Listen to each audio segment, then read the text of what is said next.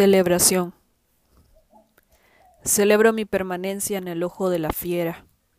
Celebro que mis labios, todavía inquietos, no sepan nada de plegarias. Celebro el ciclo de la infinitud, es decir, mi permanencia en el ojo de la fiera. Dirán de mí que fui semilla echada a perder, infecunda hasta la última gota. Por eso celebro la altivez de las estatuas, enviadas a darme la canción de espiga, la misma que atraviesa mi cuello por cada mujer disoluta que como yo también ha sido estatua.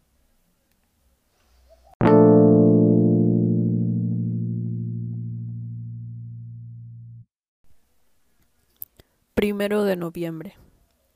Manojos y reminiscencia brotan en medio de un gentío nervioso. El grupo de ancianas discute el precio de las flores, si llevar este color celeste o aquella terracota.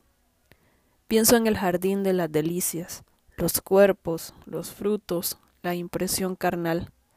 No sabría decir qué modifica este cuadro, si el aliento o el prodigio de ser foránea, si la brutalidad del día previo al festejo, si la muchedumbre merece llevar el luto con flores pasadas de moda es preciso conservar rituales, antiguos instrumentos de la costumbre. Existe una verdad perversa. La ciudad es un camposanto habitable.